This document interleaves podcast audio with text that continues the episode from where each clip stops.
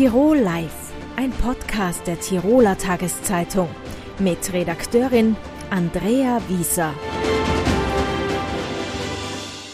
Joachim Leitner, herzlich willkommen bei Tirol Live. Schön, dass du da bist. Danke für die Einladung. Hallo. Du bist bei der Tiroler Tageszeitung Kulturredakteur und wir haben dich heute eingeladen, weil ich gerne ein bisschen mehr erfahren hätte zur Oscarverleihung. Mhm. Und zwar, die Nominierungen sind draußen. Verliehen wird der Oscar, der große Filmpreis am 10. März.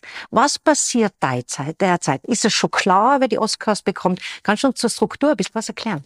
Ähm, also vergeben werden die Oscars von der Academy of Motion Pictures Arts and Sciences, also diese Oscar-Akademie, wie wir es meistens äh, vereinfacht sagen. Ähm, und da läuft jetzt ein Wahlkampf, den man durchaus auch mit unseren politischen Wahlkämpfen vergleichen kann. Also es wird die einzelnen Studios, Produzenten werben für ihre Filme. Äh, wie stellt sich das konkret dar? Wie kann ich mir das vorstellen? Also die, die Akademie hat ungefähr 11.000 Mitglieder seit neuestem, also laut neuesten Zählungen. Und die muss man überzeugen, für den jeweiligen Film abzustimmen. Also die bekommen, inzwischen macht man es nicht mehr über Briefe. Früher waren es Briefe, die zugeschickt worden sind. Inzwischen läuft es hauptsächlich digital.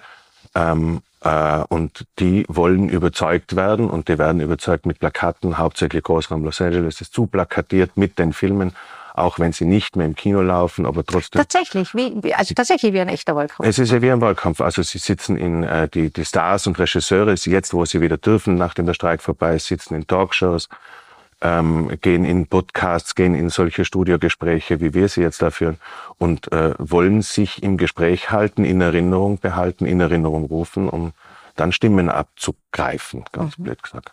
Das heißt, alles, was jetzt passiert, auch an anderen Preisen zum Beispiel, ist wichtig für mhm. das, was dann am 10. März passiert, oder? Genau, und da gibt also es gibt inzwischen auch so quasi historische Erhebungen, was das angeht.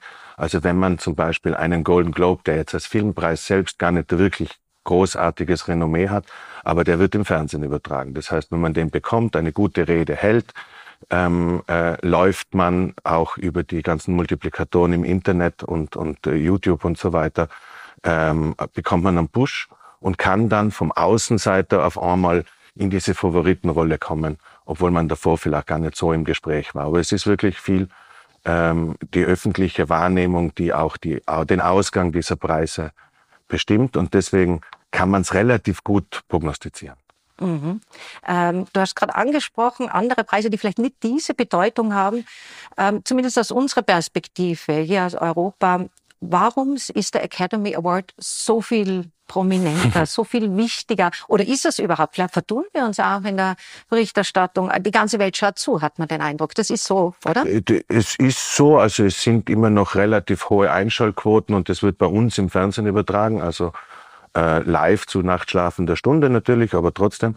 Äh, es ist, äh, Hollywood hat es in den letzten 150, 100 und ein paar zerquetschten Jahren geschafft, äh, das Filmproduktions, die Filmproduktionsfabrik schlechthin zu sein. Wir schauen hauptsächlich amerikanische Filme. Da feiert sich die amerikanische Filmakademie selbst. Ähm, und insofern feiern wir ein bisschen mit. Es ist wahrscheinlich nicht der wichtigste Film, was jetzt die künstlerischen Ansätze angeht. Mhm äh, Filmpreis, was die künstlerischen Ansätze angeht, aber es ist auf alle Fälle der aufmerksamkeitsträchtigste Preis, den die Filmbranche zu vergeben hat. Und ähm, wir schauen zu und schreiben drüber und machen uns Gedanken drüber, was das jetzt bedeuten kann. Manchmal liegen wir richtig, manchmal nicht. Ähm, wo Awareness ist. Da gibt es auch viel Debatte oder jetzt gibt es wieder eine aktuelle. Diversity ist das mhm. große Stichwort. Das heißt, äh, Gleichberechtigung in jedem Sinne ist die LGBTQ-Community zum Beispiel als eine Gruppe genug beachtet bei den Oscars quer durch alle Kategorien.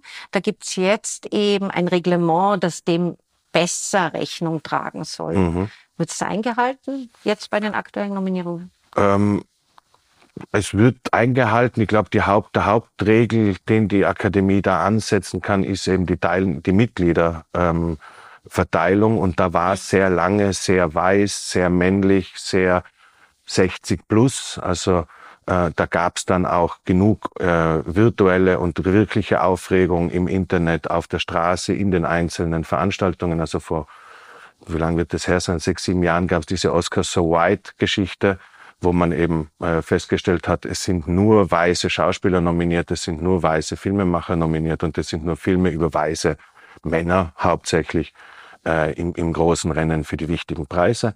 Ähm, und dagegen gab es Widerstand und da hat die Akademie zögernd zwar, aber langsam äh, äh, doch äh, reagiert, hat eben bei den Neuaufnahmen auch darauf geschaut, dass eben Diversität also die Diversität der Gesellschaft jetzt auch dort besser abgebildet ist. In dem Zuge sind auch sehr viele Europäer, auch Österreicher, auch TirolerInnen äh, in die äh, Akademie aufgenommen worden und können jetzt mitstimmen. Und das ist sicherlich der Hauptregler, den sie haben. Mhm. Ansonsten soll es ja immer noch um die Qualität der Filme gehen und jetzt nicht um die politische Korrektheit der Besetzungslisten.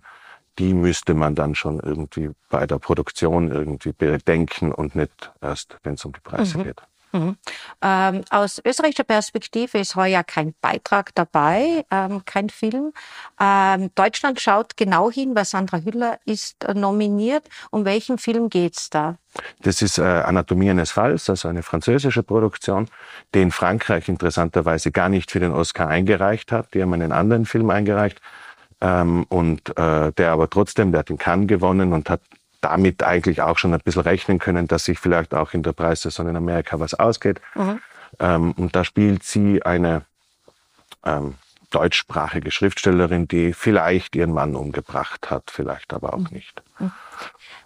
Ähm, eine Favoritin vielleicht, wenn man äh, der Berichterstattung äh, glauben darf im Moment. Ähm, der ganz große Wurf wird sein. Also, wie wär's? Hast du einen Tipp für uns? Was glaubst du? wie die Oscarverleihung heuer also, ausgeht. Also wer ist Top Favorite? Wenn man sich die Indikatoren, also die anderen Preise und auch ein bisschen den, den, die Aufmerksamkeitsökonomie, die zurzeit so äh, äh läuft, anschaut, dann wird's wahrscheinlich sehr, sehr sicher auf Oppenheimer rauslaufen in allen ganz großen Kategorien, in denen er nominiert ist, also bester Film, beste Regie. Drehbuch bin ich mir nicht ganz so sicher, weil es ein adaptiertes Sachbuch ist. Ähm, äh, Hauptdarsteller wird es Cillian Murphy kriegen, Nebendarsteller wird äh, Robert Downey Jr. kriegen. Also da kann man äh, davon ausgehen. Äh, mich persönlich würde es vielleicht mehr freuen, wenn, wenn Poor Things ein paar Preise mehr abräumen würde. Aber äh, laut den Indikatoren, die man halt so zur Verfügung hat und die meistens ziemlich treffsicher sind, dürfte Oppenheimer sehr viel Grund zum Jubeln haben. Ja, ich bin gespannt. Danke. Danke dir. Tirol Live, ein Podcast der Tiroler Tageszeitung. Das Video dazu sehen Sie auf tt.com.